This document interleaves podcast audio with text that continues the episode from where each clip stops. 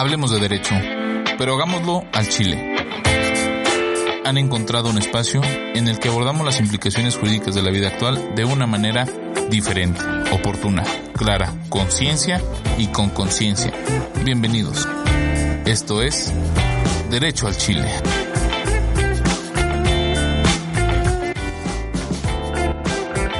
Bueno, pues bienvenidos una vez más. Muchas gracias a todos por acompañarnos. Y lo prometido es deuda. Vamos a concluir un tema que quedó pendiente por algunas pequeñas implicaciones técnicas, no por falta de ganas.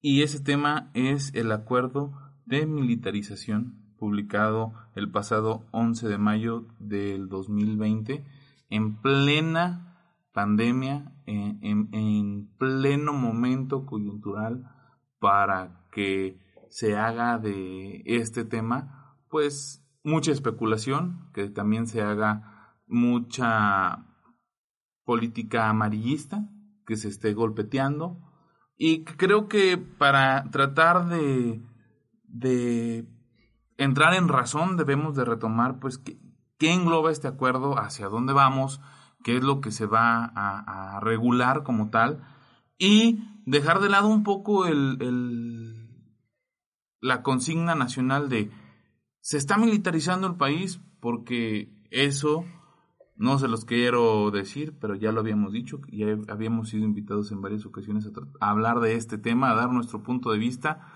Este Chile, antes de llegar a sus oídos por este medio, pues ya había tenido intervenciones académicas serias, no tan irreverentes como este espacio sin censura nos lo permite, pero no dejando de ser serias. Oscar, bienvenido, buenas tardes. ¿Qué tal, Luis? Buenas tardes. Muchas gracias por, por estar aquí conmigo en medio de la pandemia. Eh, a, lo, a, lo, que dices yo, yo que le encuentro algo positivo a que el acuerdo haya, haya salido eh, justamente en esta época. Y es porque no nos pueden agarrar con los calzones abajo porque ya los traíamos abajo. Sí, ya. ya estamos muy preocupados por muchas cosas como para considerar una preocupación más, ¿no? Eh, esa caja china de la que dicen las películas, ¿no? O como el chiste, ¿no? Que, que venía el borrachito en la carretilla y dice, ¿a dónde me llevas? ¿A cuál? Si ya te traigo. Sí, vaya, siempre, siempre es, es como una, eh, y, todos lo hacemos, eh, tomar decisiones importantes, decisiones interesantes, decisiones inteligentes y esas decisiones, pues hacerlas ejecutivas en el momento adecuado. Militar, militarizar el país, pues bueno, nunca va a ser una decisión inteligente, nunca va a ser una decisión adecuada. Va a ser una decisión eh, difícil que se debe tomar en tiempos difíciles y así es como se ha hecho. Los militares en las calles eh, siempre eh, van a tener una eficacia mayor, pero no precisamente en lo que nos gustaría que lo tuviera. Son expertos eh, en el uso de armas, son expertos en acabar y mitigar con la delincuencia, pero de la manera en la que esa delincuencia queda enterrada y destruida, no de la manera en la que la civilidad nos ha permitido acceder a un juicio justo y ser sancionados, lo que pues tiene sus asegúnes porque no necesariamente ser detenido y ser procesado lleva una sentencia, mucho menos lleva necesariamente a que se haga justicia. A los estudiantes de leyes, por ahí de los primeros semestres, nos da una clase que se llama ética jurídica. Yo creo que eso debería ser en unos semestres un poco más adelantados, porque sinceramente somos incapaces de entenderlo. Pero entre otras cosas, nos hablan de eh, los mandamientos del abogado, de J. Couture, y uno de ellos, muy, muy interesante, dice que eh, cuando tengas que elegir entre la justicia y el derecho, elige la justicia. El problema es cuál es el concepto de justicia. Eh, muchas veces los cuerpos militares, su concepto de justicia es abatir al delincuente y no procesarlo, y ahí tendremos algunas discrepancias entre qué, qué, puede ser lo mejor. Algunos de mis amigos se han dicho que los truenen en caliente, como lo decía Porfirio Díaz, pero bueno, Porfirio Díaz, además de llenar de ferrocarriles al país, llenó los cementerios de gente subversiva. Y eso, eso es, muy complicado. Pero bueno, eso es, es meramente una, una, una opinión personal. Vamos a entrar de fondo al tema. ¿Qué antecedentes hay? Bueno, los sexenios de nuestro presidente Felipe Calderón y de don Enrique Peña Nieto, como dice Chumel Torres en su programa, existió de facto una militarización del país, ¿no? El, ejército de forma medianamente ilegítima y casi siempre justificándose en un tema de flagrancia, donde a cualquier persona nos permite detener a otra que está cometiendo un delito y, y dentro de cualquier persona, pues bueno, se incluye al ejército. Ellos ya estaban en las calles de forma irregular, de forma en la que solamente llegaban, hacían lo que le correspondía. Y su única limitación era cuando algunos personajes de la vida política o de la vida jurídica del país iniciaban quejas, juicios, procedimientos que llegaron a una cantidad infame de recomendaciones de la Comisión Nacional de Derechos Humanos, de la Corte Interamericana, donde de forma reiterada se señaló que el ejército sancionaba eh, con mano de hierro al delincuente. Sí, pero no debemos dejar de lado que realmente todo esto pasa por, una necesidad real de la, de la sociedad. Una ah, necesidad ahora vas a decir otra de gobernanza, que, es culpa de Vicente Fox, ¿verdad? De paz. No, no, no, o sea, realmente no es no es un problema actual, es un problema trascendental, no. No, yo me remontaría un poco más. ¿Estás seguro que no? No, no necesariamente Vicente ah. Fox, porque ya había conflictos armados bastante serios en México desde Salinas este, ya había conflictos armados donde hubo intervencionismo por parte del Estado, donde hubo intervención por parte de las Fuerzas Armadas para la mitigación. Pero bueno, o sea, los dejamos pasar, nos dejaban ahí dos, tres hierbitas en el camino, pasábamos la charola, nos tocaba una parte, pero no y deja, el se hacía inmensamente rico. Pero no deja de lado de que hay un descontento social que viene acrecentando de acuerdo de la demanda, eh, que existe por parte de las drogas, que es otro tema, la legalización de las, de las drogas, si se, se, legalizaran estas, pues no viene tanto pedo, güey, o sea, eh, sí, no, que es un tema aparte, pero lo, lo, lo, real es que ante los altos índices de delincuencia, los altos índices de, de problemas sociales, se necesitaba un intervencionismo de mano dura, o sea, de mano fuerte. ¿Por qué? Porque tienes a tus corporaciones policíacas perdón por la expresión, pero si las tienen muertas de hambre, sin equipo, con poca instrucción, con poca capacitación, sin darle los insumos sin seguro de gastos médicos sin seguro de gastos médicos mayores. culturalmente lo tienen muy relegado. ¿Cómo nos referimos a veces a los policías? Pues como los puercos, como este ten cuidado con el Bueno, eh, eso no decías cuando estabas echando caguama con doña Guamero en la escuela, ¿verdad? Pero, o sea, la, la visión general de, la, de las Fuerzas Armadas, bueno, no de las Fuerzas Armadas, sino de las fuerzas policiales que se consideran como las garantes del orden civil, da mucho que desear. Por eso es que la militarización, por así decirlo, de facto, tienes muchos asegúnes, muchos eh, pronunciamientos en contra. Yo del todo no estoy, no estoy de acuerdo, pero sí me parece que una, una de las políticas serias por parte de los gobiernos y medianamente acertada es poner una mano dura ejemplar en la actuación. Que las formas no fueron correctas, voy de acuerdo, que no tienen una capacidad eh, para discernir para razonar la magnitud de la actuación de la fuerza, como tú lo mencionas, al ser bueno, bueno, mira, la Fuerza Armada. Ese, punto siempre me, me da una, una, inmensa risa, porque, y le decía, por ejemplo, hace unos días a mi mujer, a ver, sí, claro, la gente se queja de que el policía llega y le suelta un madrazo, y que el muchacho se cae, y bueno, quedó paralítico, ¿no? Ya el policía es un cabrón. Pero yo quisiera que alguien en el mundo hubiera visto a alguna persona que al momento de decirle, joven, tengo una orden de aprehensión en su contra. Por favor, póngase esas esposas. Tiene derecho a guardar silencio. Todo lo que diga será usado en su contra. Acompañe, por favor, a la limusina tenemos ahí unas cubitas, hay jugo de manzana, lo vamos a llevar ante el juez para que y, siga el proceso. Y quiero, ver que, quiero ver que, ese güey se vaya con las edecanas de la mano, ¿no? Que haya una es, alfombra roja y que el pelado vaya haciendo corto, corto, largo, corto, corto, largo y se suba voluntariamente. No, o sea, hay que tener conciencia del mundo de verdad. Y está bien que la, la, la, mano dura, pues bueno, tiene que ser dura y, y, la, ley, es dura, y debe ser dura, no existe otra manera. Pero es ingenuo también creer que las actividades este, de la fuerza pública son así de bonitas. No, es que yo no estoy hablando que sean bonitas, sino que sean efectivas. Y lejos en el estricto apego a los derechos humanos, que ahí está la, la trampa, ¿no? O sea, Porque el tehuacanazo es efectivo. Claro. Pero viola derechos humanos. Si es que hay pruebas, ¿verdad? Porque envol si encuentras al tehuacanado. que es otro tema. A ver, envolverlos en, escuchar tu opinión. Quiero escuchar tu opinión. Corrió en, en, Facebook y redes sociales, yo lo vi específicamente en un video donde una señora Chovy, le digo Chovy porque fue en Estados Unidos, sería la manera idónea de decirlo, eh, tenía algún, era algún tema de una multa de tránsito, alguna cosa así. Conoces cómo son las fuerzas policíacas en los Estados Unidos. Y le dicen a la señora que se baje voluntariamente, la señora no quiere. Ah, ya recordé, tenía un faro fundido, ¿no? Como cualquiera de nosotros en muchas ocasiones y no pasó nada, pero allá sí es algo que se debe cuidar. La señora se baja, al parecer manotea. El policía no le dijo póngase las esposas. El policía tomó una arma de este tipo taser, le disparó o le dio toques, no, no, no recuerdo con precisión. La señora empezó a ratocerse ahí como conete salado, diría eh, don Ramón. Le puso la pierna en la espalda, tomó sus manos. Evidentemente se veía que la persona estaba sufriendo porque su, su estructura no le permitía. Quizá le pudo haber causado una fractura de cadera, deslizamiento de discos, alguna cosa, ¿no? Seguramente la señora sufrió. La esposa y se la llevó. Y entonces había muchas opiniones muy eh, mixtas respecto a si actuó mal o actuó bien. Algunos dicen, bueno, es que tiene necesariamente que eh, tener criterio y diferenciar a una persona que puede ser sujeta a ese nivel de agresión causándole un daño mínimo por su estructura personal de una persona mayor que ese mismo tipo de actividades la puede dejar en un estado vegetativo.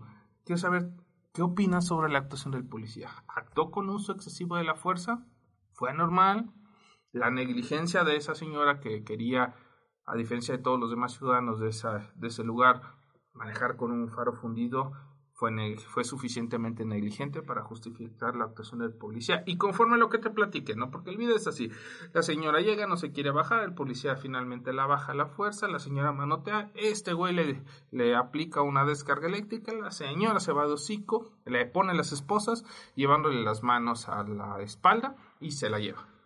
Yo creo que en un primer plano sí actuó de manera correcta el, policía, cumplió con los protocolos al acercarse y decirle, ¿sabe qué señora? La, estoy deteniendo por esta infracción, por favor, va, descienda del vehículo.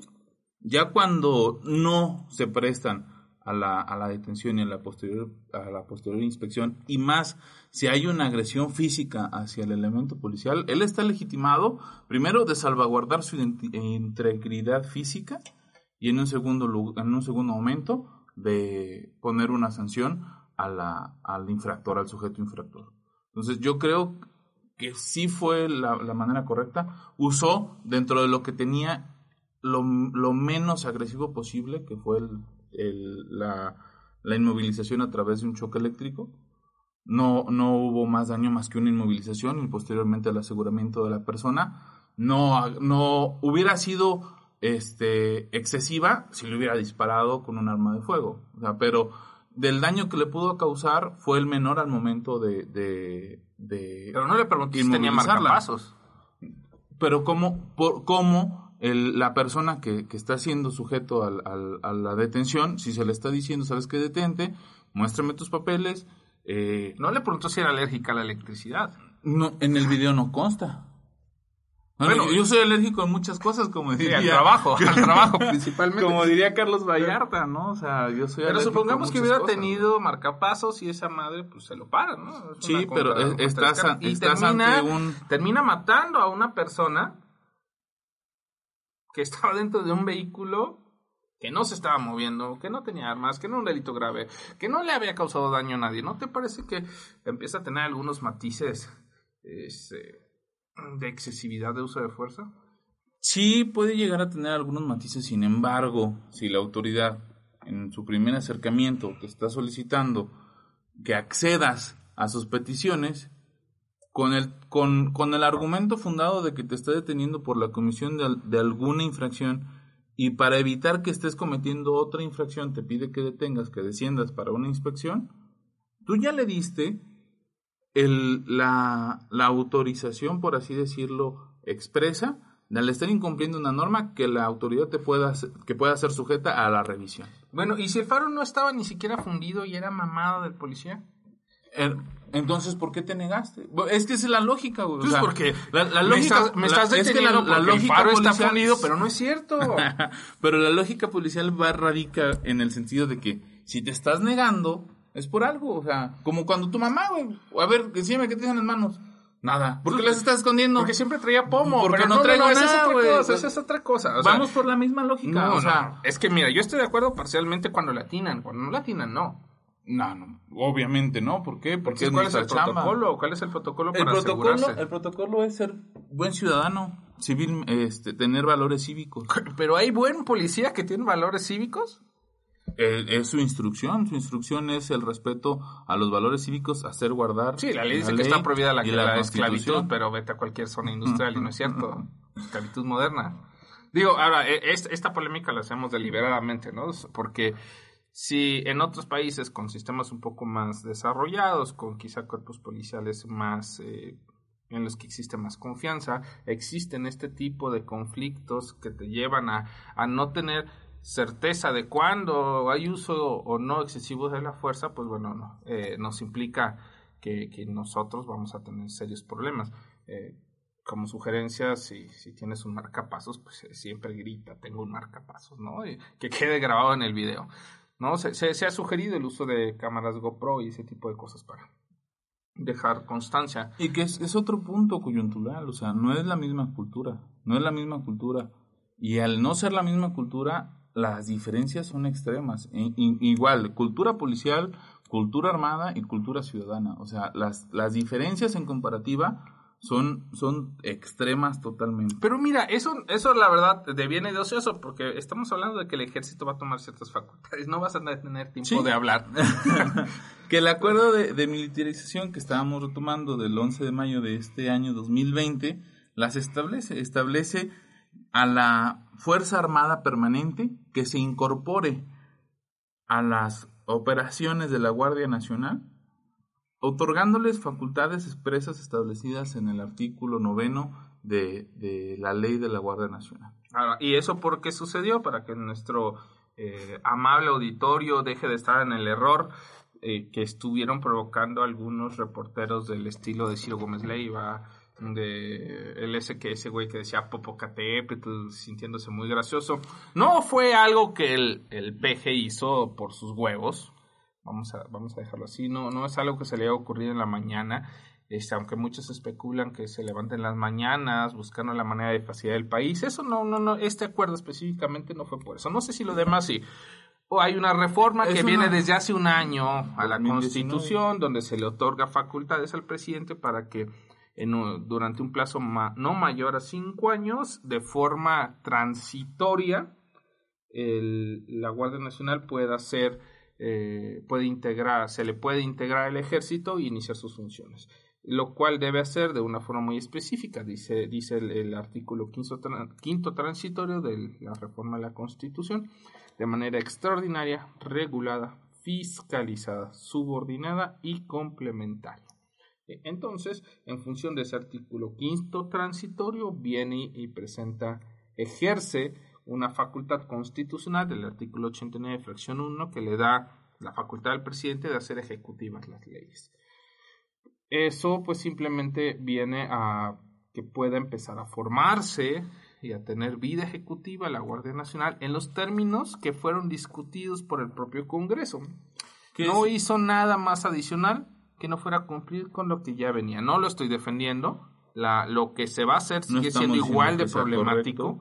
Pero no fue un contentillo del presidente de y no es algo de ahora, que, que, este tema se viene discutiendo por más de un año, que, que ha, habido eh, mucho eh, especulación respecto de si es correcto o no es correcto. Ciertamente, la entrada de la Guardia Nacional atiende a la legitimación de la fuerza militar que ya tenía presencia en las calles solamente se le está dotando de carácter civil y se pretende que, que esa fuerza, que eh, esa honorabilidad que representan las Fuerzas Armadas, pues sea transmitido a, un ente que sea auxiliar de la, de la, de la fuerza civil para la prevención la, a llevar actos de, de, investigación y de aseguramiento del, de la comisión de delitos, ¿no? Ahora, esa ley no viene sola. Eh, bueno, esa reforma constitucional no vino sola, vino con el triunvirato de leyes importantes, que fue la ley de la Guardia Nacional, que como bien lo dices, eh, dice que es una institución de seguridad pública de carácter civil. Afortunadamente no pasó el tema del mando mixto y demás situaciones que iba a ser militarizado, es civil. El reglamento de la ley, que se expidió un, poco después, esta ley es del 27 de mayo, las tres leyes que les voy a decir es del 27 de mayo, la ley del uso legítimo de fuerza, ley nacional sobre el uso de la fuerza, que regula cuál es la parte ejecutiva de qué elementos pueden utilizar los cuerpos de seguridad para hacer, eh, darle cumplimiento a las actividades que les son encomendadas, que vienen ser desde armas no letales hasta armas letales. Y finalmente, la Ley Nacional del Registro de Detenciones. Haremos un comentario breve este, de cada uno, específicamente de la Ley Nacional de sobre uso de fuerza, que me encanta, me encanta su artículo quinto. Eh, parece como algo regulado por DreamWorks en alguna de sus películas. Y dice, el uso de la fuerza será en todo momento con pleno respeto a los derechos humanos. Entonces yo quisiera que alguien me explique cómo es que darte un madrazo con un palo o meterte 80 gramos de plomo intracraneal eh, logra respetar tus derechos humanos, ¿no? ¿Qué opinas, Luis? Esto es todo un, un, tema, ¿no? Como, hace unos momentos lo dije, es, es, una cultura totalmente diferente. Porque el respeto a los derechos humanos no es algo, no es un tema con el que se encuentre familiarizada las Fuerzas Armadas. Debemos recordar que han sido señaladas brutalmente, hemos sido sujetos el Estado mexicano de recomendaciones serias que han cambiado la forma de, hacer derecho, la perspectiva de derechos humanos, la incorporación de los derechos humanos a rango constitucional, precisamente por actuaciones de las Fuerzas Armadas. Pero aquí, aquí señala cómo, cómo vas a hacer para, para llegar a meterle los 60 gramos. Bueno, cuánto, no sé cuánto pesa una bala, sinceramente, soy, soy bastante anti antiguerra, antimilicia y antiviolencia. Dice, primero tienes que persuadirlo. ¿Sí? Está un sujeto e ingresó a tu casa en la noche. Eh, convenientemente había un policía cerca. El sujeto te tiene detenido en tu cuarto apuntándote con un arma. ¿Qué van a hacer los policías según la ley? Primero van a tratar de persuadirlo. ¿Qué va a hacer persuadirlo? Pues bueno, decirle, oye, delincuente, no seas gacho, no seas malo, no seas cabrón, por favor deja de delinquir. Si no funciona, Detente. Bueno, hay una, dice, es una restricción de desplazamiento. Sí, vas a tener que señalar cuál es el área asignada mediante el cual debes tener pruebas. No como las películas gringas. Eh, cierran el puente de salida de Manhattan, ¿no? Y cierras todas las áreas de Manhattan para que los delincuentes no puedan salir. Segundo, tercero, sujeción. Es utilizar la fuerza física con moderación para lograr el control y aseguramiento de los individuos. Te vas a tener que acercar e intentar detenerlo. Lo que, bueno, no va a ser posible si tiene una arma. Luego, cuatro, inmovilización, que es utilizar la fuerza física con intensidad, pudiendo utilizar elementos para restringir la movilidad de personas, que debe ser así como dispararle el taser, una trampa anticoyotes, alguna, alguna cosa así, ¿no? quinto, incapacitación, que es utilizar la fuerza física con máxima intensidad. Digo, ahí va a venir cómo se gradúa la eh, intensidad moderada bueno, la fuerza física moderada, la intensa y la de máxima intensidad. ¿Hasta qué punto puede llegar cada una de estas cosas? Como penúltima acción, la lesión grave. ¿Sí? Dice utilizar la fuerza epiletal, permitiendo el uso de armas menos letales, que en este caso la propia ley regula cuáles son y que son las que no son de fuego. Y finalmente la muerte, utilizar la fuerza letal como una acción excepcional permitiendo el uso de armas menos letales o de fuego con la finalidad de repeler y neutralizar la agresión.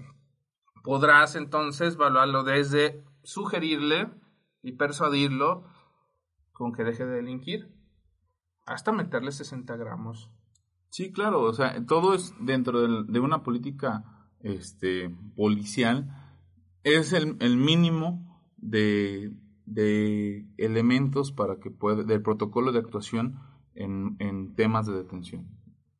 Se, se, se, pide la persuasión y posteriormente conforme vaya siendo la situación queda a, a situación optativa del agente aprensor la utilización de manera gradual de la fuerza.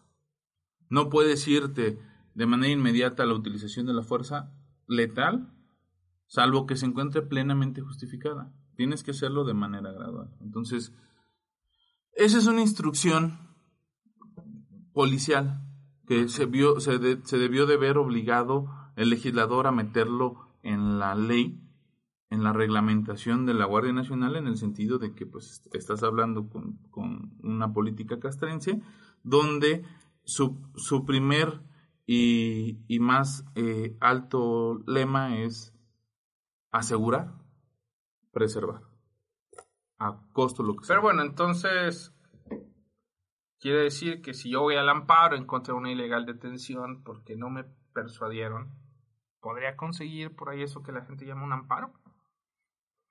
Pues lo veo bastante difícil, pero pudiera ser. Bueno, habría que ver cómo empiezan a resolver los jueces federales al respecto.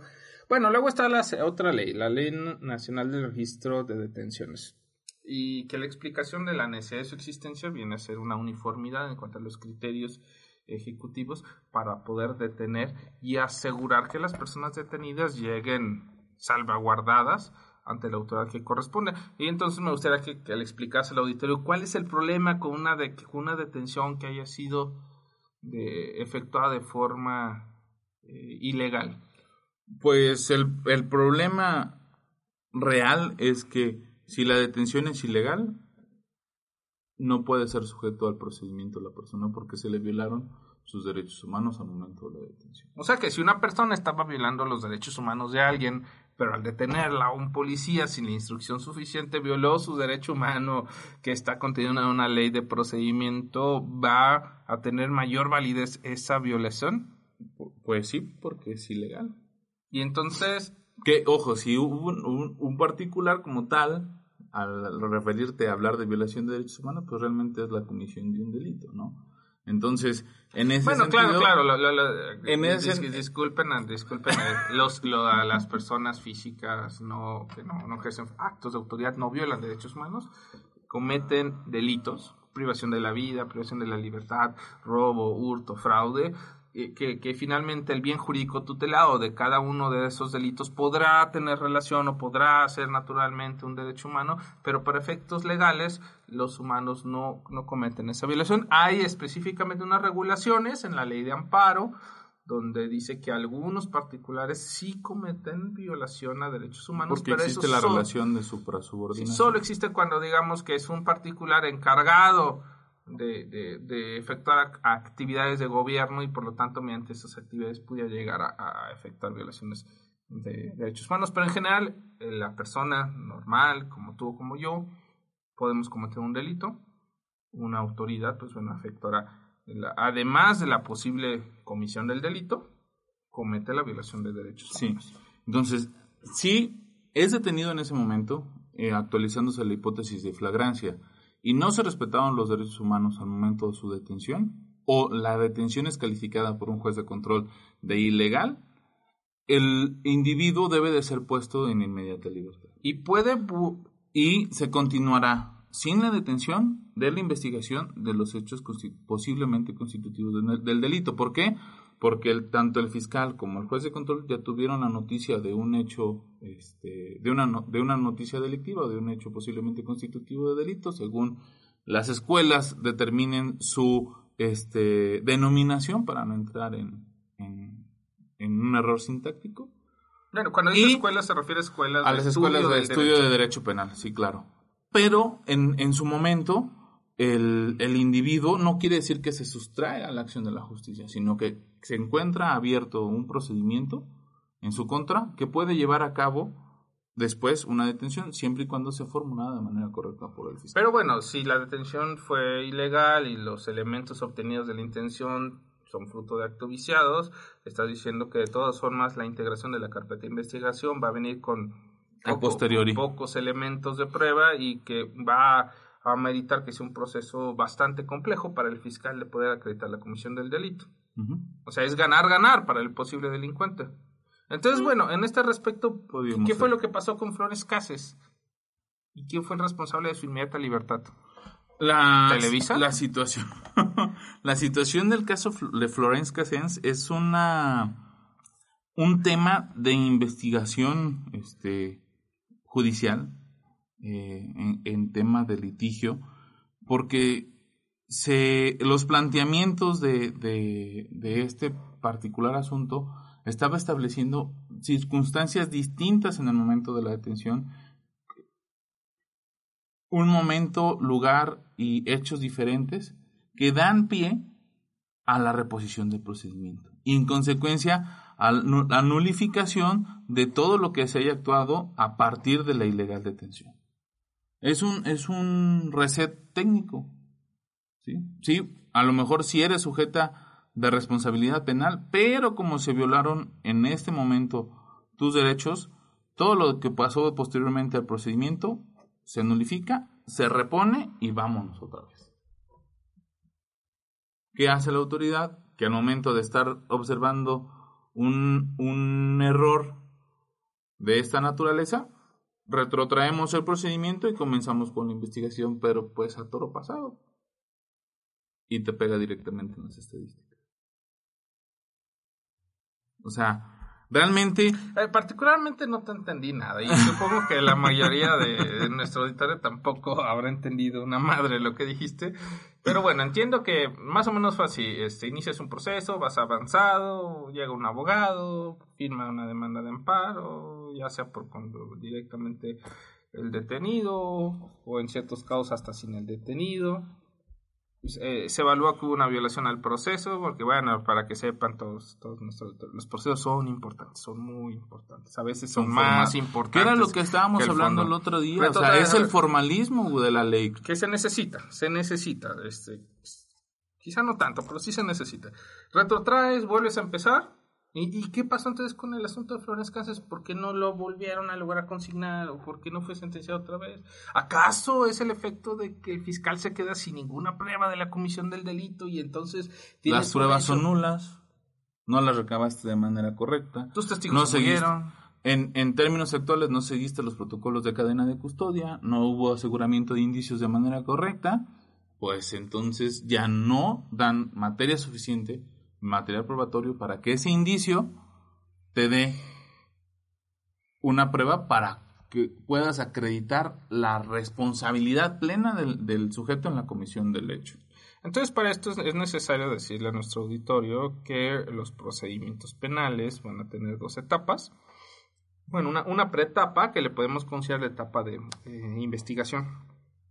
En los casos que es un delito que amerita investigación, ¿no? Que podríamos hablar en todos los asuntos de delincuencia organizada que ameritan alguna preparación técnica por parte de la, autoridad civil para investigar. Luego viene ya propiamente una etapa, digamos, para que se entienda prejuez donde el fiscal o el Ministerio Público encargado de la persecución del delito, porque en México es uno de los países donde el ejercicio de la acción penal es exclusiva del Ministerio Público. Mediante él se tienen que desahogar todas las actividades necesarias para lograr integrar una carpeta de investigación, como se llama hoy en día, o una averiguación previa penal, como se decía en el sistema penal anterior, que entró en vigor desde el 2008 y que ya no es tan nuevo pero eh, para efectos prácticos seguimos diciendo el nuevo eh, el nuevo sistema penal que pues eh, bueno ya, ya tiene todos 12 son años nuevos, ya podría elegir con qué papá irse o ya le tomaría el juez la opinión pero bueno es el nuevo sistema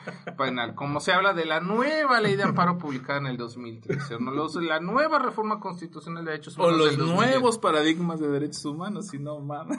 Es que todo es nuevo, güey. Tiene 10 años y nuevo. El problema es la edad de los abogados para todos. Para sigue- sigue- esto, esto sigue este, esto sigue siendo nuevo, seguirá siendo nuevo y su aplicación va a ser va a ser muy complicada. Pero bueno, en esta etapa prejuez, que, la, que las estoy reduciendo para efectos de que sea entendible al auditorio, el Ministerio Público recabará las pruebas hasta el punto en que considere que son suficientes para acreditar la comisión del ilícito y que el juez pueda lograr en la evaluación que haga un auto de sujeción a proceso, Que es el auto de vinculación. un auto de vinculación a proceso. E, esa empieza la segunda, la segunda etapa. El juez va a recibir al delincuente, al posible delincuente. No, no podemos decirle delincuente porque todavía es, es improbable responsable de un delito, pero nunca, jamás lo, sean como los reporteros de, las grandes televisoras que, los, que lo juzgan, lo sancionan, lo procesan y deciden que ellos son delincuentes. El juez hará una primera evaluación, va a verificar el expediente, tomará en cuenta lo que está, lo que está ahí, las pruebas que han sido recabadas y podrá determinar si lo sujeta a proceso o no, ya sea que hay elementos o no. En ese momento pueden haber ciertas situaciones en general que sea sujeto al proceso, que se considere que no hay elementos suficientes y le regrese al Ministerio Público todo para que vuelva a iniciar. Y ahí inicia el proceso, se deshogarán ciertas pruebas en ciertos plazos y llegará a la tercera fase que es el dictado de una sentencia. En la sentencia el juez individualiza la pena, evalúa los hechos con apariencia de delito, determina si si se acreditó de manera indiciaria o de manera totalmente probada, si hay la comisión de un delito, dicta sentencia e impone una pena. La pena, pues bueno, pueden ser de, entre varias, la, más específica y, y, fastidiosa para todos, la privación de libertad por un periodo específico y una sanción pecuniaria, que es una multa por haber delinquido, y adicionalmente la reparación del daño, que es considerada, que, que, tiene todo un proceso, como decías la otra vez, y que un incidente, que no sé qué madres, pero eso no, no, es necesario especificarlo, mediante, cuyo objetivo es que el delincuente o la comisión de atención de víctimas del delito, de la que tanto, tanto, tanto hablas solamente porque les has cobrado varias veces y te encanta recordártelo a ti mismo, efectuará el pago de alguna cantidad cuyo objetivo es que resarcir al, al, a la víctima del delito. ¿sí? Eso más o menos es la etapa. Sí, o sea, en, en resumida, muy resumida, muy resumida, quizá algunos puristas, en penalistas, grandes doctrinarios van a disentir con la forma en la que lo resumes, pero en resumida, muy resumida cuenta, así se, así se Bueno, entiendo que dije un par de pendejadas, discúlpenme todos. Pero que no es, que centralmente ahorita no es el tema, el, esquema eh, del procesamiento penal, que sí tiene injerencia, ¿por qué?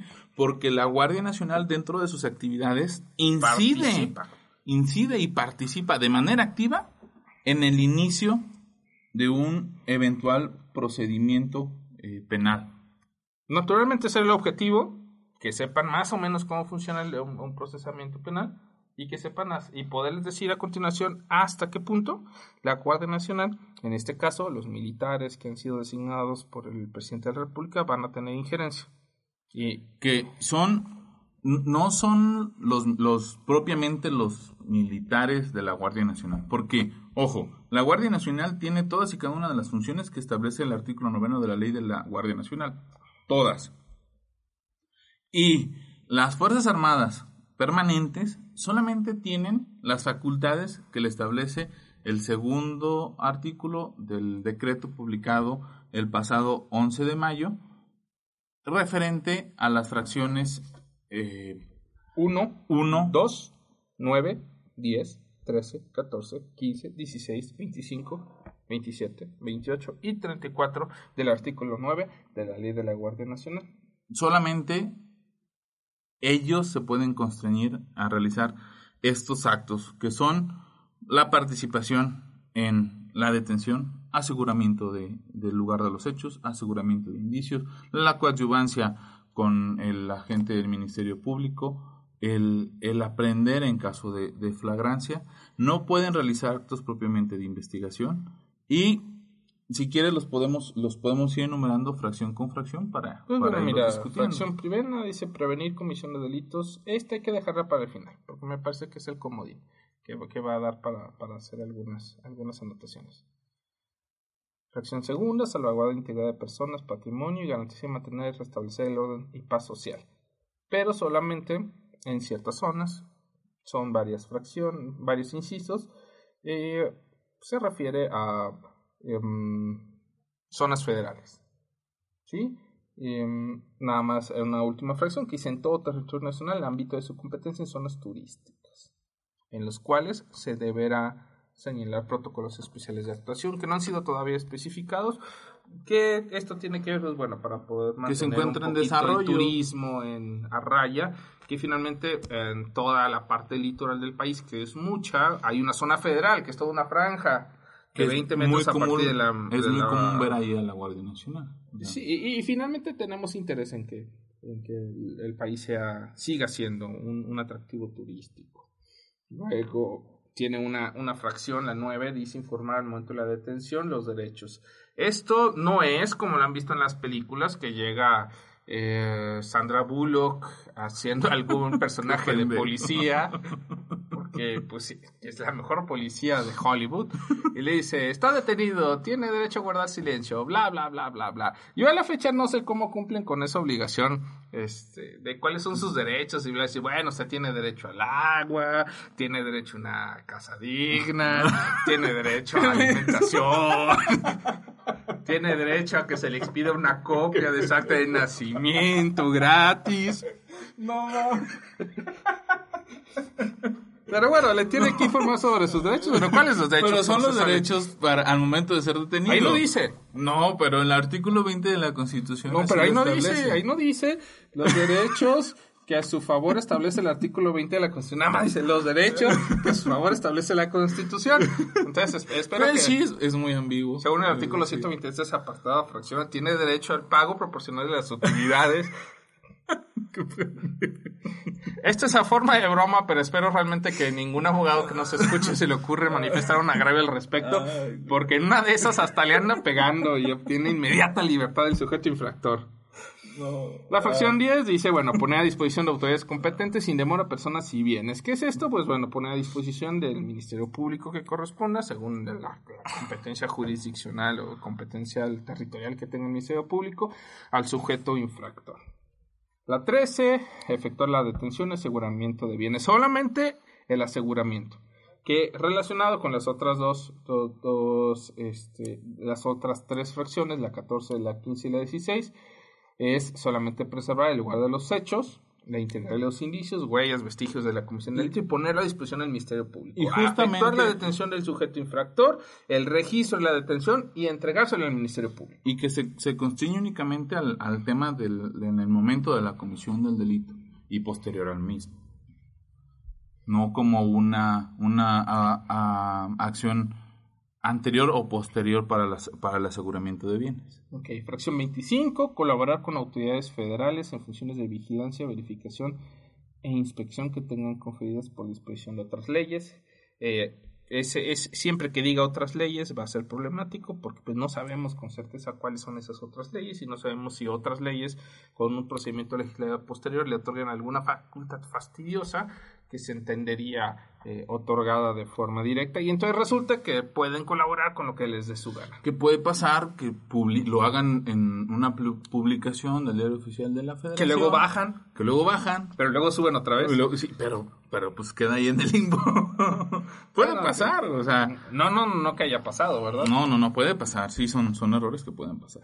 Ahora, bueno, en la fracción 27, colaborar cuando sea formalmente requerida, de conformidad con las con las eh, leyes eh, para la protección e integridad física de personas, preservación de bienes en situaciones de peligro, cuando se ven amenazados por situaciones que impliquen violencia, riesgo inminente, prevenir la comisión de delitos, así como garantizar, restablecer y mantener la paz y el orden público. eso es a petición de otra autoridad. La, preservar la paz y el orden público es el lema de la, la Guardia Nacional. ¿no? Luego la 28, participar con otras autoridades federales, locales y municipales en operativos conjuntos. Sí, esto sigue siendo petición de las autoridades eh, del orden eh, civil. del orden civil.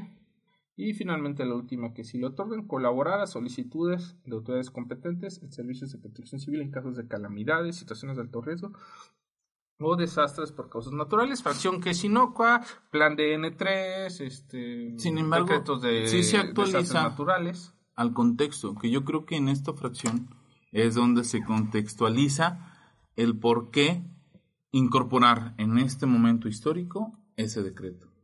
Bueno, había otros, otros elementos, ¿no? Declarar desastre desastre nacional, el ejército puede entrar en funciones, plan de N3, el ejército puede entrar en funciones, o como ha pasado en los últimos sexenios, entrar en funciones muy a secas, sin tener ningún rastro de legalidad. Pero bueno, este, este tema es importante porque deja claro que la participación de la Guardia Nacional vía la militarización de que tanto se está hablando, va a estar limitada al momento en que llegas a la escena del crimen con el delincuente o sin el delincuente, con los elementos de prueba que, pudieran acreditar los hechos probablemente constituidos de delito o sin ellos, y simplemente ponerle las dos rayitas de la videograbadora, pausar. Vas a tener que preservar la escena del crimen, preservar los hallazgos, y ponerlos a disposición de la autoridad civil para que siga el procedimiento. Esto, naturalmente, con las complicaciones que puede llevar en, la parte operativa, que sea una escena del crimen que pueda eh, destruirse por el simple paso del tiempo. La Guardia Nacional no existe ninguna opción que por necesidad imperiosa esto pueda hacerse. En todo caso, siempre va a dejar la oportunidad de que la escena del crimen desaparezca por sí mismo, por acción de eh, agentes externos, tales como es el clima, por ejemplo, en el caso de las inundaciones, en el caso de eh, ahorita con el, tema del SARS-CoV, que pudiera ser necesario transportar un cuerpo y, retirarlo de la escena del crimen por el peligro de contagio o situaciones similares, ustedes podrán imaginarse las que quieran. Pero la Guardia Nacional está supuestamente atada de manos y no podrá en ningún caso tener mayor participación en el procedimiento jurisdiccional, ni siquiera eh, propiamente en la preinstrucción. Sus facultades se limitan básicamente a las que todos tenemos, que en el caso de que se exista la comisión de delito, podemos detener al delincuente respetando sus derechos humanos y ponerlo inmediatamente a disposición del Ministerio Público, claro, con los casos legales de flagrancia, flagrancia presuntiva y flagrancia, que son, son unos temas un poquito más, más complejos de entender, pero esa es la limitación que formalmente le han dado a la Guardia Nacional. Así que me gustaría escuchar tu opinión al respecto. Pues, como, como lo mencionas, se centra en cuatro ejes principales, que es la prevención del delito y las faltas administrativas, la participación para la detención de los, de los que cometen los delitos o las infracciones administrativas, el aseguramiento de los bienes y el prestar auxilio en todo momento en que eh, una ciudadanía se encuentre en riesgo para o con el fin de la preservación de la paz social. Sí, entonces ahí es donde entra la fracción primera que no hablamos hace rato si bien solamente puede efectuar el aseguramiento del delito que ya se cometió y no puede efectuar actos de investigación. No puede prevenir. No puede solicitar tampoco la, el aseguramiento de eh, telecomunicaciones, pero tiene una, una, facultad que es prevenir la comisión de delitos y faltas administrativas. Bueno, las faltas administrativas quizá no, no sean muy preocupantes, pero ¿qué pasa con prevenir la comisión del delito? No puede efectuar actos de investigación para prevenir, pero puede efectuar la prevención del delito. ¿Eso quiere decir que qué tanta injerencia puede tener, mi estimadísimo Luis? Pues, por ejemplo, yo lo, lo siento que va más encaminado a casos prácticos, donde ves que un individuo va eh, por la calle zigzagueando, posiblemente tú sospechas que venga en un estado inconveniente manejando su vehículo, lo detienes para prevenir una falta administrativa o, en su caso, la comisión de un delito.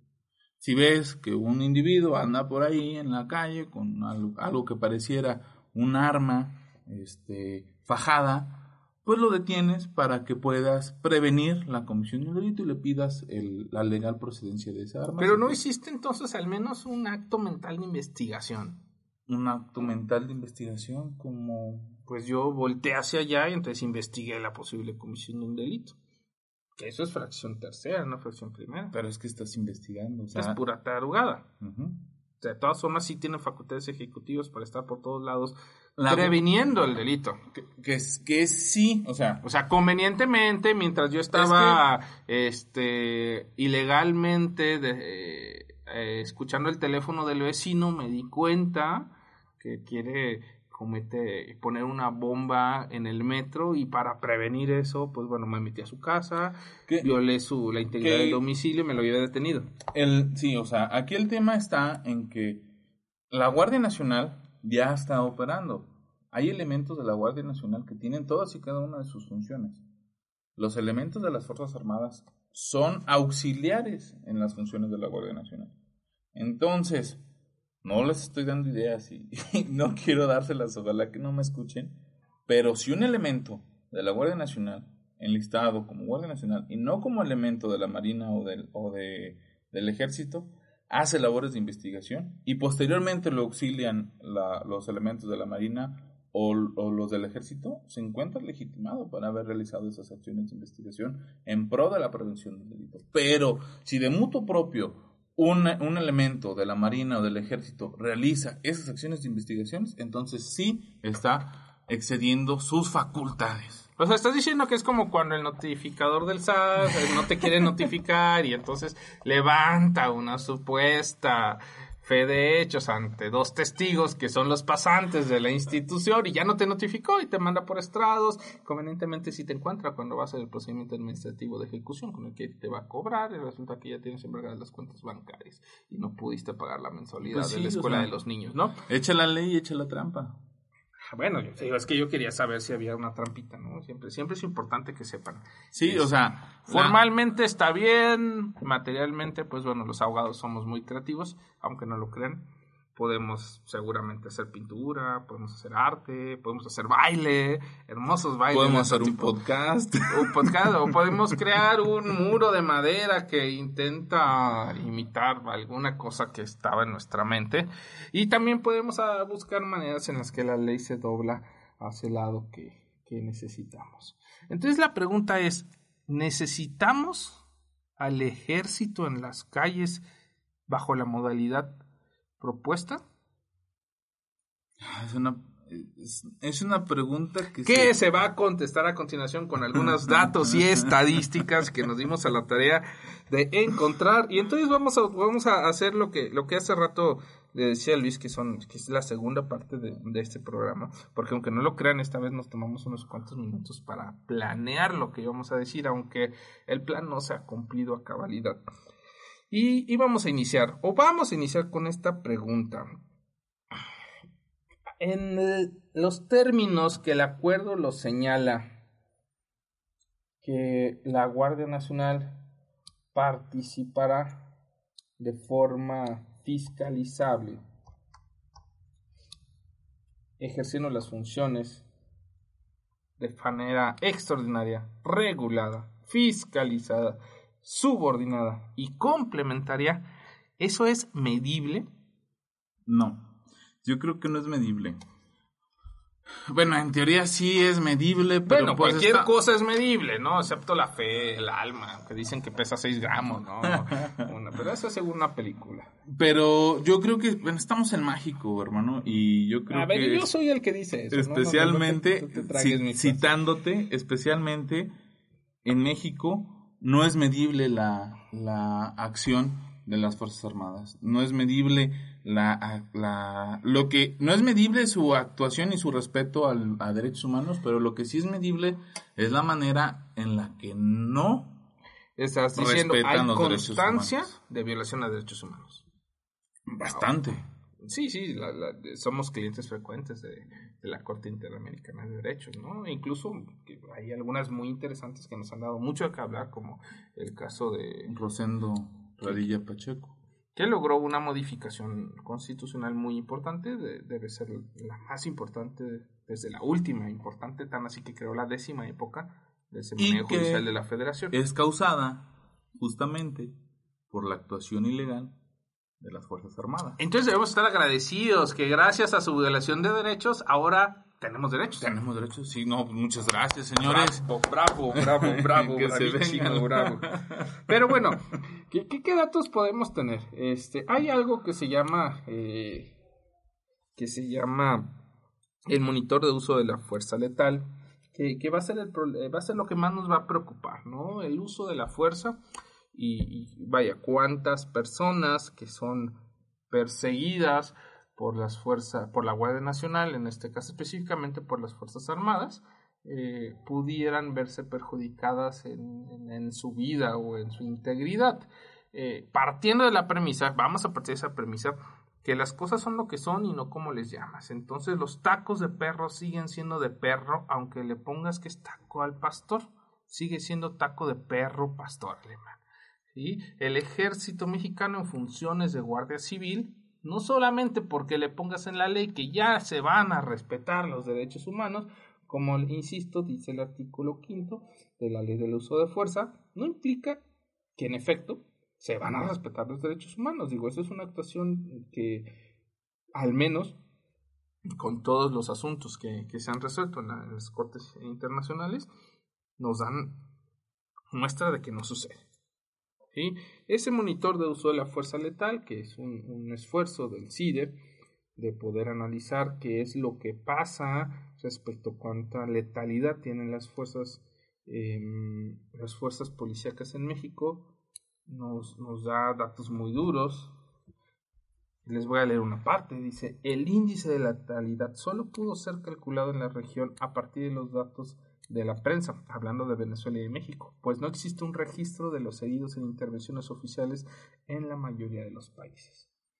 En México, la información oficial fue aún más escasa que en Venezuela, ya que solo se publicaron las cifras oficiales de agentes del Estado muerto, ello a pesar de que años atrás las fuentes militares mexicanas proporcionaban datos sobre civiles muertos, información que fue interrumpida posteriormente. ¿Qué es esto? Un sesgo de información.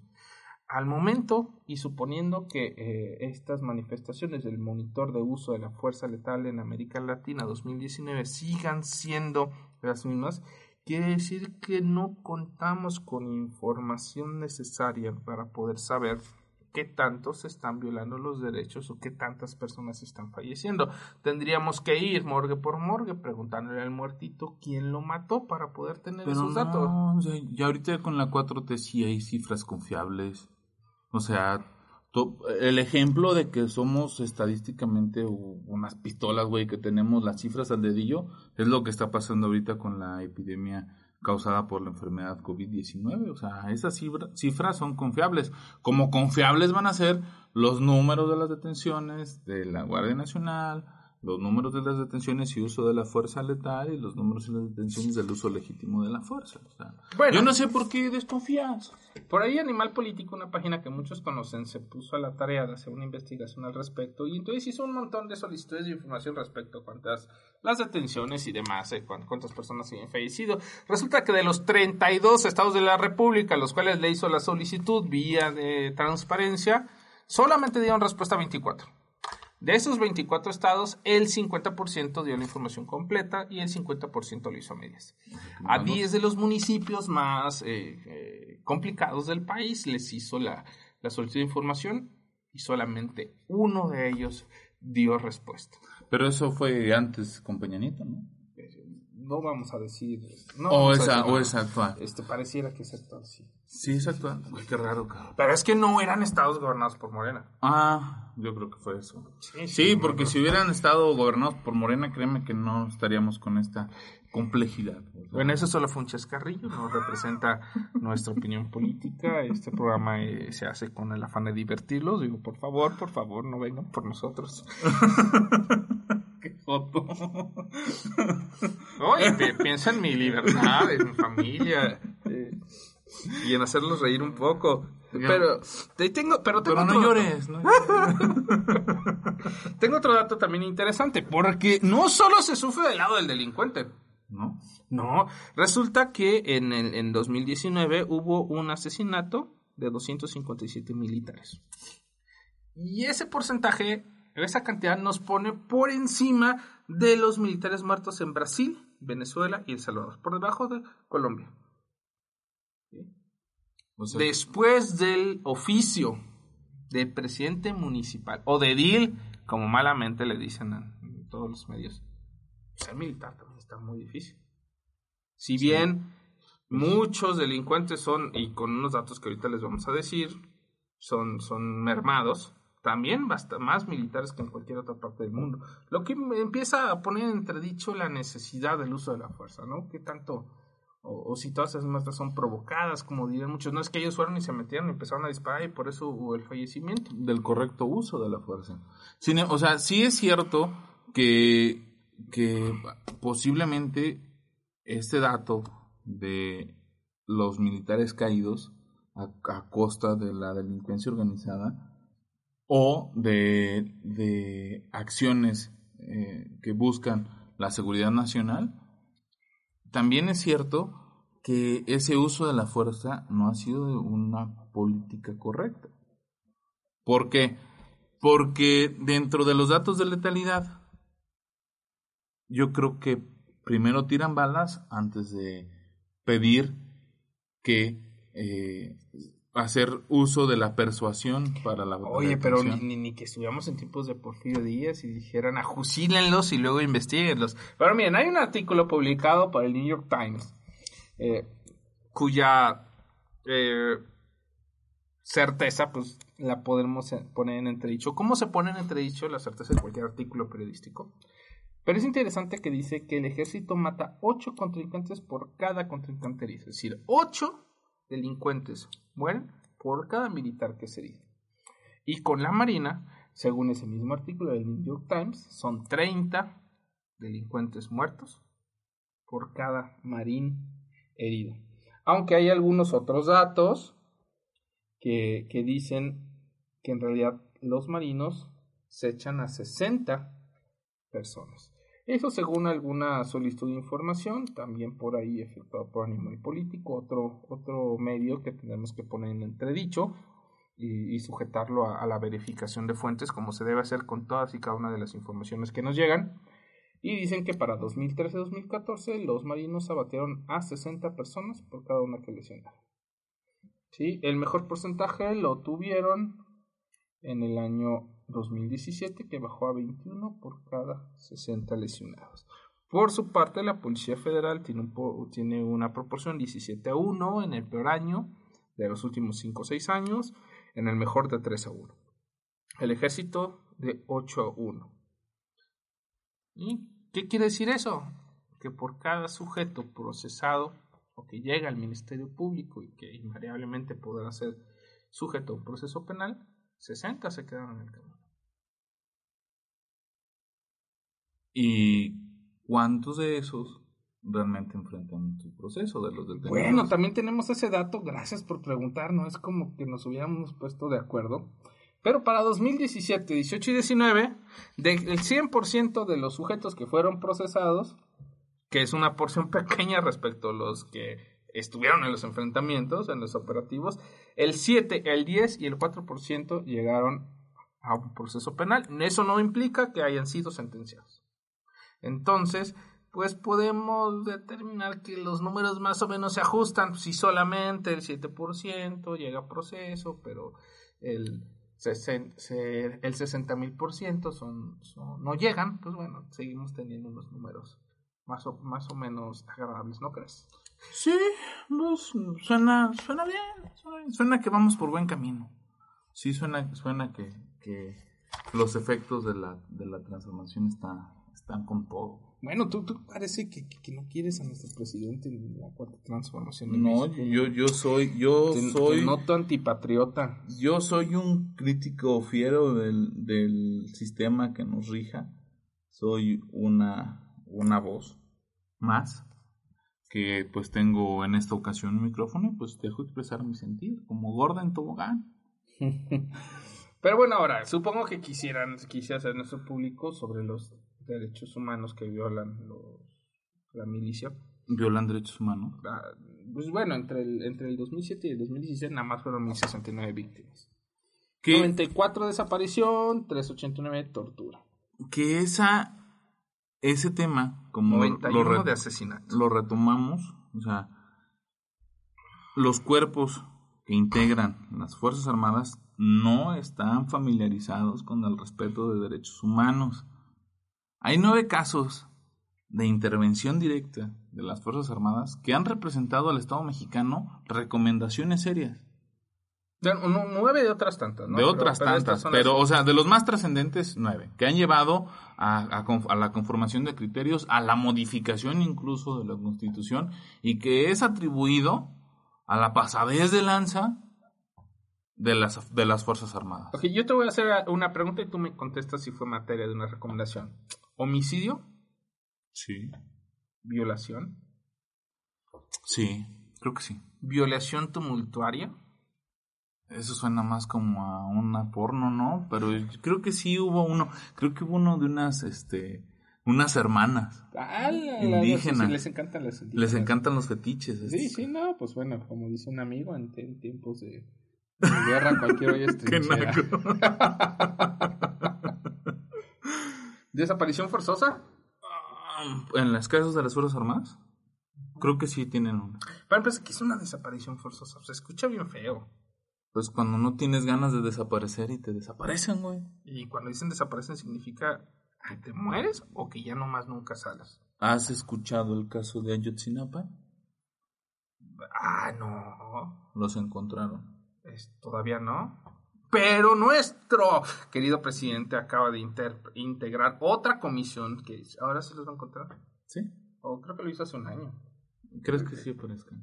Fueron Fíjate, desaparecidos fíjate que co- forzosamente. convenientemente ahí por Cucula está un hoyo al que da la Mm. tierra. No sé cuánto tenga de profundidad y, si, y tengo un buen amigo que le gusta el tema de la espeleología y me dice que seguramente ni es tan grande y sí se puede llegar al fondo, pero parece, aparentemente es muy profundo y de difícil acceso. Algunos especulan que nomás no los han encontrado porque no los han buscado ahí. Que históricamente ha sido un lugar donde cuando eh, haces tu duelo con tu líder de amores y, y pues bueno, el que pierde se le echa un brinco y no volvemos a saber de él, pero quién sabe, quién sabe qué, qué es lo que habrá, qué es lo que habrá pasado.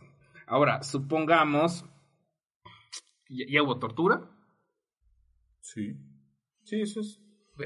Entonces, lo tor- los tortura, los mata, los desaparecen, seguramente puede ser que los hayan torturado Y matado. y, y matado. Y las violan, las violan tumultuariamente. eh, Los roban. Bueno, eso, Esos son- eh, son eso lo hacen lo de la. Cruz Roja muchas veces. digo, sí, sí, sí, sí. Pero bueno, Los del Teletón. ¿qué pasa con los mismos agentes de la seguridad pública? ¿Habrá alguna recomendación? Porque el propio ejército fastidió, no sé, a 13 policías del estado de Baja California. Creo que sí hubo una. Creo que sí. No me acuerdo si sí fue una o la soñé. No, no, no, pues es tanto como un sueño, no creo que Sí, o sea, eso, entre ¿verdad? ellos mismos se dan. Entre ellos mismos se dan con todo. Ni, ni siquiera respetan ese principio de que entre mangueras, entre, que- entre bomberos no nos pisamos la manguera, ¿no? ¿A, qui- a quién le dan? Pues bueno, reparten parejo. eh, y ese es el problema que ha sido muy criticado en, en todos los medios. Y el motivo por el que el ejército o las personas con preparación castrense no deberían efectuar actividades de carácter civil, porque lejos de, de resolver el problema mediante la aplicación de la legalidad, esto es, deteniendo al sujeto infractor con el uso mínimo de fuerza, tratando de provocarle en todos los casos el daño mínimo, con protocolos que sean razonables en, siempre y que no pongan en peligro la integridad de la fuerza pública, poner a disposición el Ministerio Público, que sea sujeto a un proceso penal, que ese proceso penal se haga justicia, pues no vaya, el, el ejército, a- a- a- eh, al menos con la información que existe y, y con toda la violación de derechos que, que están plenamente identificados, no solamente en la Comisión Estatal de Derechos Humanos, en la Comisión Nacional de Derechos Humanos, la Comisión Estatal de cada estado, la Comisión Nacional con, con jurisdicción en todo el país y la Corte Interamericana de Derechos Humanos han demostrado que, que más allá de detenerlos, pues bueno, como, di- como decía Porfirio Díaz, este, mátenlos en caliente. Porque si no los matan, Salen las libres. y aparte de eso, las estadísticas de violación de derechos humanos pues, se van a elevar muchísimo. No, no, la, ya dijo el presidente que van a hacerlo con respeto total a los derechos humanos. Sí, pero yo creo que el, primer respeto que deben de tener a los derechos humanos de toda la ciudadanía es un esquema de transparencia en Observatorio Ciudadano que pueda cuantificar todas y cada una de las actuaciones de la Guardia Nacional y de los ahora elementos de las Fuerzas Armadas permanente que se integran a las labores de vigilancia. Bueno, es que como dijo Gatel, la información que quieran, nada más que no nos la han pedido. Pues se las vamos a estar solicitando. Sí, no, de hecho ese es un, proyecto que esperamos poder concluir pronto y será hacer la solicitud de información de, todo esto para que no quede en el aire y poderles volver a presentar este tema diciéndoles podemos esperar algún tiempo, ya acaban de ejercer funciones, habría que, que ir solicitando la información del último, últimos dos o tres años y luego volverla a solicitar el, dentro de un año para poder hacer un comparativo y determinar, al menos de forma indiciaria, si hubo un incremento en cuanto a la posible violación de derechos humanos y así podremos darles una apertura, saber si, si realmente esto está funcionando o, si para, digamos, bajaron los índices de criminalidad subiendo la violación de derechos humanos o solo subieron la violación a derechos humanos. Pues esperemos que realmente actúen apegados al marco de derecho, que les cambien el chip en el sentido de que es una autoridad de corte civil, no castrense, que no se pasen de lanza con, con la ciudadanía. ¿Por qué? Porque es bastante sensible este tema y pues este Chile llegó para quedarse, para estarlos informando en todo momento y dar una voz y un, una forma certera de crítica a, las actuaciones que hace cualquier gobierno en turno. Bueno, Proyecta, acá entre nos, eh, y es una conversación que le escuché a, familiares directos mm, que decían que pues, si, si no hay manera de, de asegurarse que serán sujetos a un proceso y que se hará justicia, porque lamentablemente en los procesos jurisdiccionales, pues muchas veces es más importante la parte formal que la parte material. Y aún con, con un delincuente agarrado con las manos en la masa, pues es difícil acreditar su responsabilidad. Y podríamos recordar al mentado pozolero, ¿no? Que lo encontraron con un cuerpo a, medio deshacer, o dos cuerpos, tres cuerpos, los que hayan sido. Eh, y, y, era muy complicado atribuirle una responsabilidad penal porque, pues bueno, desaparecer un cuerpo con ácido clorhídrico, fluorhídrico o el que sea, no es propiamente un delito, ¿no? Tendrían que haber probado que él cometió el homicidio o que fue partícipe dentro de la comisión de un ilícito orquestado por otras personas, pero no, no es fácil, y esto lo digo para el público. El, el fiscal realmente tiene una actividad complicada, no es, no quiso. El juez tiene que aplicar la ley también y tiene que verificar que la persona que es sujeta a un proceso sea eh, realmente culpable. Y sinceramente debo decirles, muchas veces es más fácil poder procesar aquel que se agarró dos kilos de jamón, uno de arrachera y un litro de leche nido y lo pescaron en la entrada de Soriana que al narcotraficante. Las pruebas son a veces más fáciles de obtener en el primer sujeto, que podríamos decir que es un robo de famélico, que es por necesidad, bla, bla, bla, que aquel sujeto que ha envenenado a la sociedad. Y lamentablemente, así es, a veces es más complicado, no la tienen fácil los fiscales, no es, no es que el juez no quiera, eh, si bien el juez debe prevalecer por la aplicación de la justicia, formalmente tiene que siempre aplicar el derecho, no puede hacerlo de otra, de otra manera, y bajo esa premisa, algunos de mis conocidos, algunos de mis amigos insisten que es mejor que el ejército se los truene en el momento. ¿Tú qué opinas, Luis? ¿Hasta dónde llega tu moral?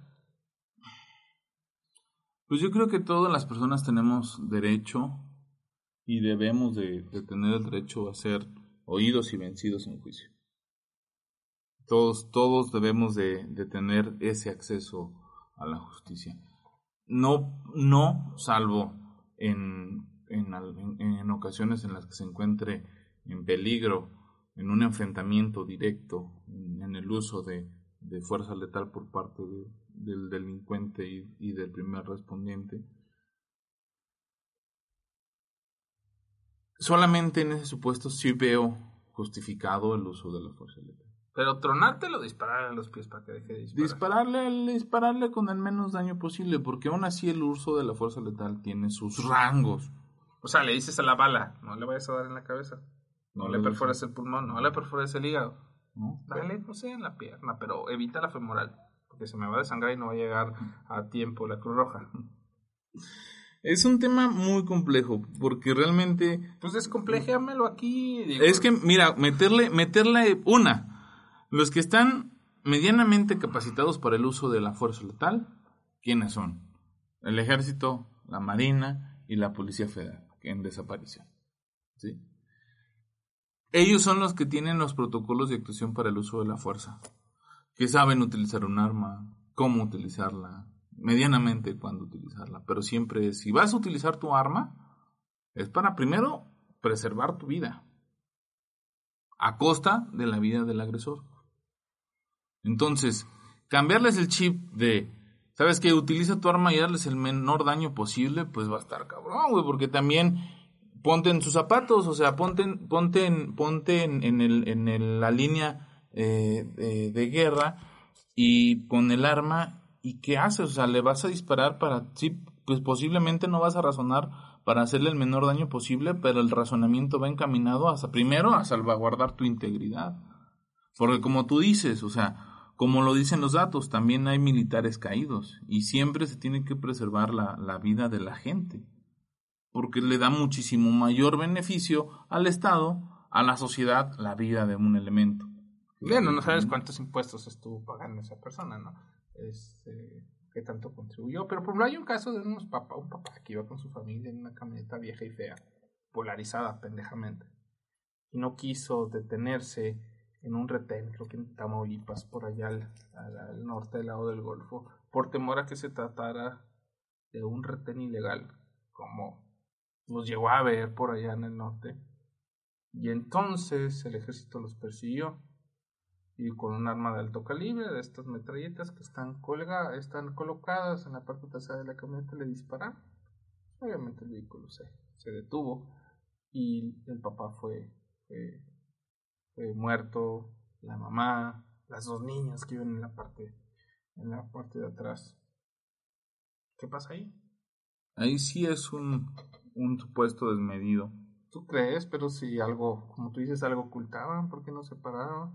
¿Por qué le dieron rápido? ¿Por qué a los primeros disparos el señor no logró, no se detuvo y trató de Porque si la intención era detener el vehículo,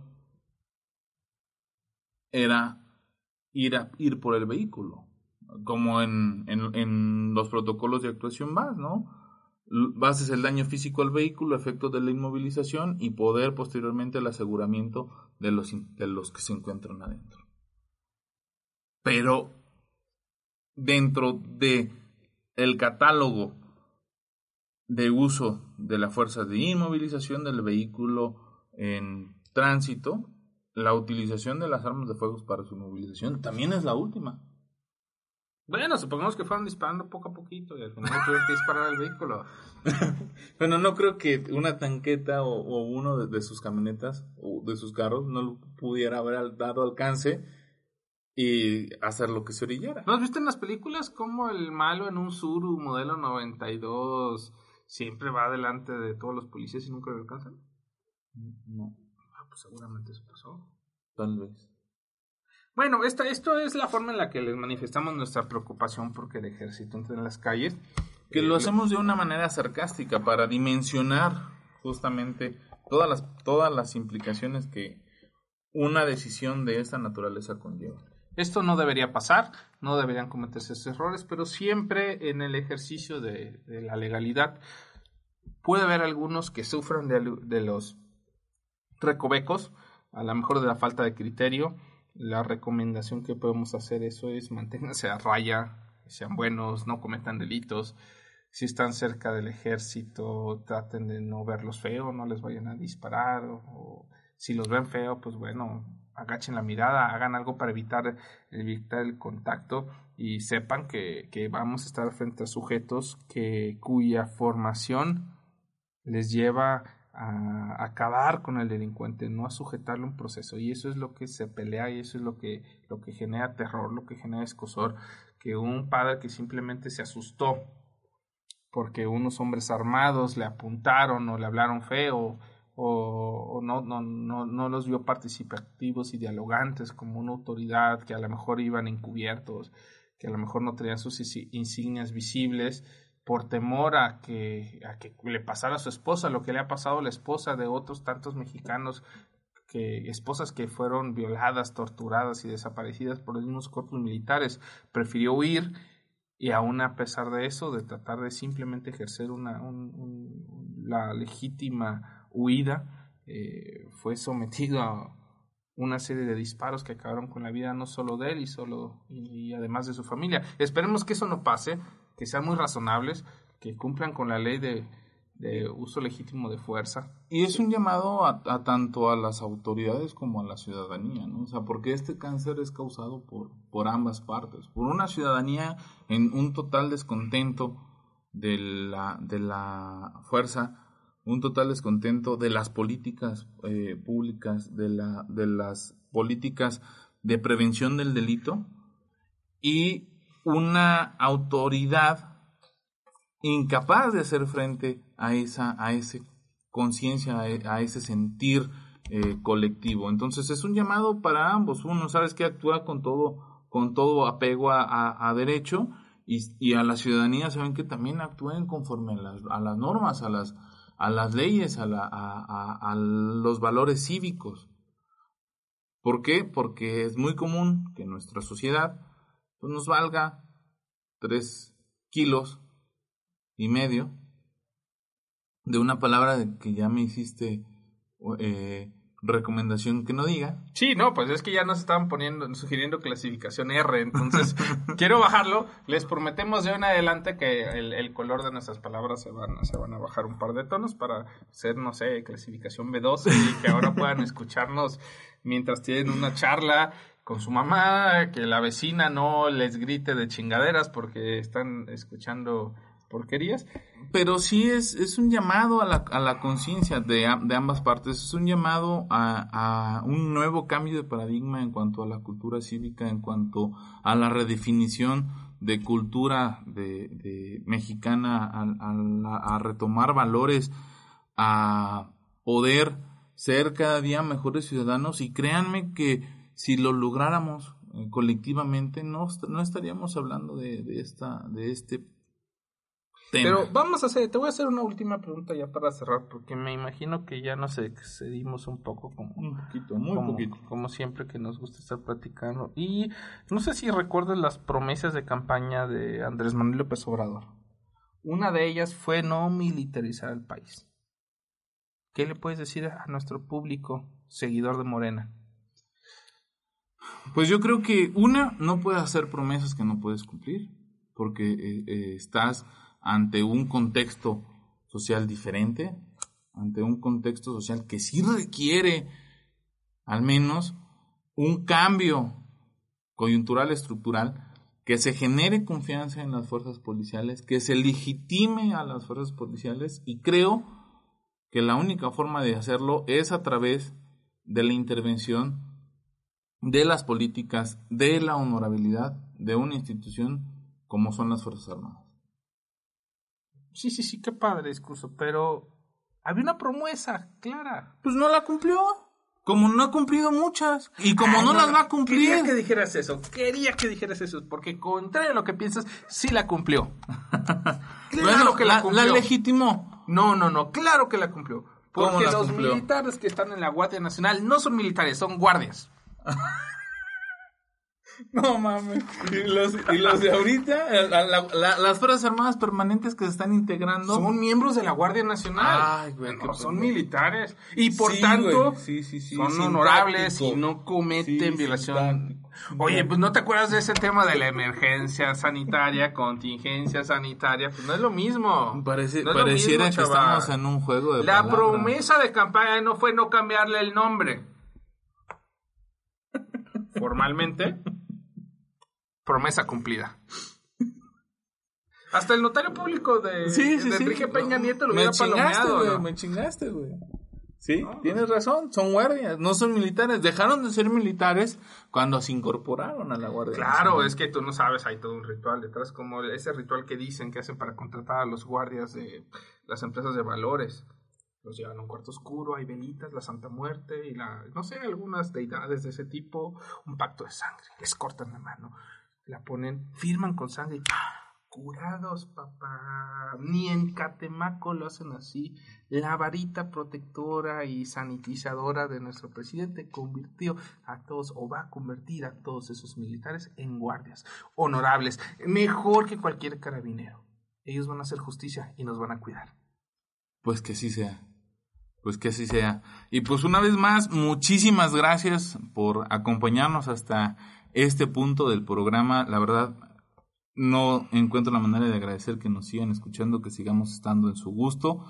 Nosotros encantados de llevarles contenido estrictamente de ámbito de derecho un poco más digerido y pues llegar hacer llegar este Chile hasta, hasta sus hogares, hasta sus oficinas, hasta su rinconcito de amor. Y, gracias. Eh, su servidor, Luis Cisneros, eh, es todo de mi parte, compañero. Su amigo, Oscar Cruz y nos vemos en la próxima. Perdón, nos escuchamos. Muchas gracias. Y pues bueno, eso ha sido todo por hoy. Este chile se les va, los dejamos descansar. Muchas gracias por habernos escuchado por este tan brevísimo tiempo y nos vemos a la próxima. Hasta luego.